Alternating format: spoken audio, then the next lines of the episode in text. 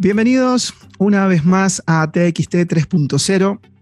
Mi nombre es Cristian Terán y me acompaña ahora Agustín Soldati. Agustín, ¿cómo estás? ¿Cómo estás, Cristian? Un placer, un gusto estar acá nuevamente con vos bajo el programa de los, de los chicos. Sí, en realidad es una sección, para recordarles a los que nos están escuchando, es una sección que ha abierto los chicos de Liderazgo 3.0 para poder acercar nuevas herramientas, no tanto con, no solamente con el, digo, con el liderazgo, sino también abrir un poco la mente. Como dice Lore, hay que aportar valor. Entonces, creo que nosotros lo que estamos haciendo es aportarle valor a ellos, creo, no sé qué decís vos, Agus, y ellos nos están aportando valor a nosotros a través de esta nueva manera de, mirar las cosas. Sí, totalmente. Les, mandamos un gran saludo acá a Beto y a Lore. A Lore, sí, a ambos. Y a Sofi. Bueno, a, Sofi también, por supuesto, Sofi, nueva integrante, la, la que va a, no sé si más adelante si va a ser va a ir para la parte del liderazgo o del tarot. Esperemos que para ambas. Total, una cosa no quita la otra. Bien. Bueno, Agus, vos sabés que nos quedó en el episodio anterior, que si no lo han escuchado, los invitamos a escucharlo. Sobre el final del capítulo, Lore se atrevió a sacar una carta, como hacen todos los capítulos, las manos inquietas tanto de Lore y de, y de Beto, que ahí que quieren saber e interactuar con el tarot, tarotear, como decimos nosotros.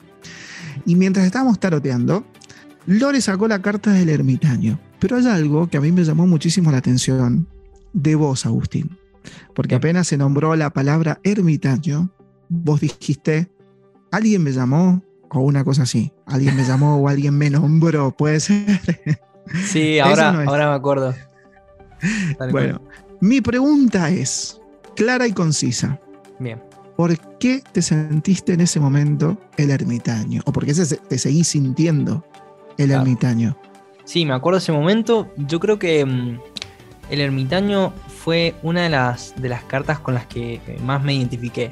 Así como fue el colgado, así como fue también la carta del loco. Eh, eso es lo que me brindó el tarot, como verme directamente reflejado en esas cartas, como que estaba yo ahí pintado. y una fue la del ermitaño.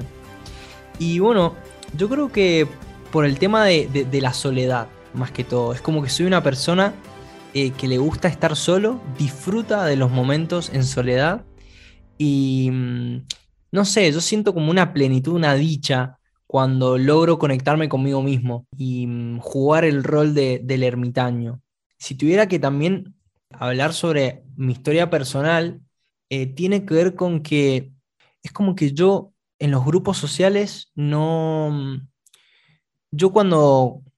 Es como que muto muy rápido, voy evolucionando muy rápido, entonces no, generalmente no, no persisto en, los grupos sociales, porque es como que eh, estoy durante un tiempo y después, bueno, encuentro otras personas, entonces me abro a otro tipo de amistades y es como que constantemente voy mutando. Entonces, entre, en esas transiciones es como que soy el ermitaño, porque soy el raro, el loco, que, está, o sea, que está totalmente desencajado del resto, ¿no? Entonces, por ese lado, a mí me identifica esta carta.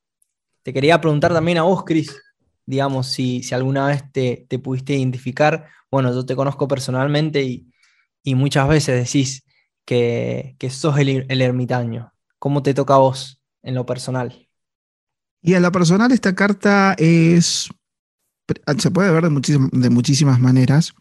Si lo vemos de la parte del número que, juega dentro de la primera serie decimal de, de arcanos mayores, es el número 9.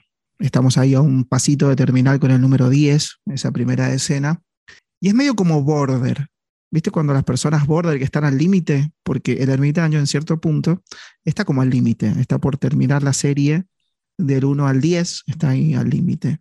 Yo muchas veces me he sentido, me siento en ese lugar, de que estoy al límite. No sé al límite de qué, pero que estoy en un límite. Y mm, la misma palabra ermitaño también a mí me identifica mucho porque no sé si me aíslo socialmente, porque tengo un, un grupo humano que me rodea bastante grande, pero sí me gusta disfrutar del silencio, del silencio contemplativo del silencio de introspección. Disfruto muchísimo eso. no así como camina, por ejemplo, el, silencio meditativo, contemplativo y ese diálogo interno que aparentemente tiene el, el ermitaño consigo mismo, yo lo logro en un momento de cuando salgo a caminar, por ejemplo.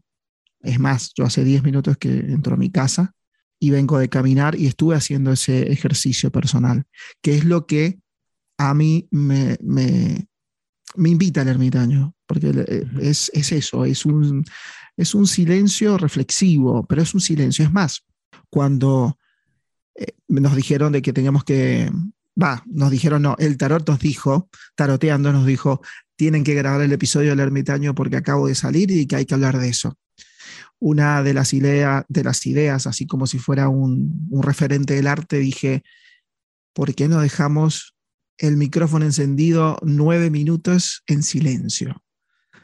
Y invitar al oyente a que, a ver, que escuche en ese silencio, a ver qué dice su propia cabeza. Es como un ejercicio que lo hace. Por supuesto que eh, nosotros lo entendemos porque venimos hablando y taroteando hace muchísimos años muchísimo tiempo y lo vamos a entender, pero ese es un ejercicio que puede hacer el, ermitaño, el silencio. Viste que hay mucha gente que le tiene miedo al silencio, al igual que a la soledad. Y el ermitaño propone eso, soledad y silencio, pero soledad y silencio para encontrarte, para encontrarte a vos mismo. Creo que es, una, es un sano ejercicio que a mí, en lo personal, el ermitaño me lo enseñó. Y es el lenguaje corporal que maneja de, estar encorvado, de caminar hacia la izquierda, que uno piensa que va contra las agujas del reloj, porque va hacia la izquierda. Nosotros tenemos esa concepción de que el tiempo gira a la derecha porque el reloj analógico lo hace. Gira a la derecha, pero es mirar también al pasado. Es hacer un balance. ¿Te pinta esa palabra? Balance. ¿Qué decís, Agustín? Sí, totalmente. Creo que, mm, bueno, mencionaste varias palabras que son clave. Eh, el silencio, la soledad, y al final dijiste esto de la luz interior o reconocer, reconocernos en ese momento. Y yo creo que, mm, el ermitaño lo hace muy bien, digamos, como que combina eh, todas esas palabras eh, y todas esas ideas en, en, una misma carta, en, una misma, en un mismo arquetipo. Eh, entonces como que conecta, por algo lleva esa lámpara, ¿no? Tan, tan luminosa, con la cual ilumina, iluminará algunos, algunos metros de donde se encuentra y también se ilumina a sí mismo. Entonces como encontrar esa luz a través de la soledad y el silencio, eh, que como vos bien decías, Cris, muchas personas por ahí sienten miedo a, enfrentarse a ellas mismas en ese silencio, a escuchar esa, esa mente, esa mente que es muy activa, muy ruidosa de momentos. Sí, por, pero por supuesto. Pero también hay otro ejercicio que a mí me sirvió mucho con esta carta. Si no te reconoces a vos mismo, como si fuera un espejo eh, cuando vos taroteas, cuando, cuando lo utilizás, es reconocer a alguien más. Y cuando miro al ermitaño, es inevitable, inevitable de que se me, me corra una electricidad por el cuerpo recordando a mis abuelos, a esas dos personas que eh, me acompañaron hasta hace muy poco. Y eso también es una manera, es un ejercicio muy lindo que, propone el tarot. Eh, ¿Qué disparador del pensamiento te da? Como el, usted, este viejito con bastón también es, es uno, uno, es como que uno es capaz de reconocer lo propio en cada uno de los símbolos en particular.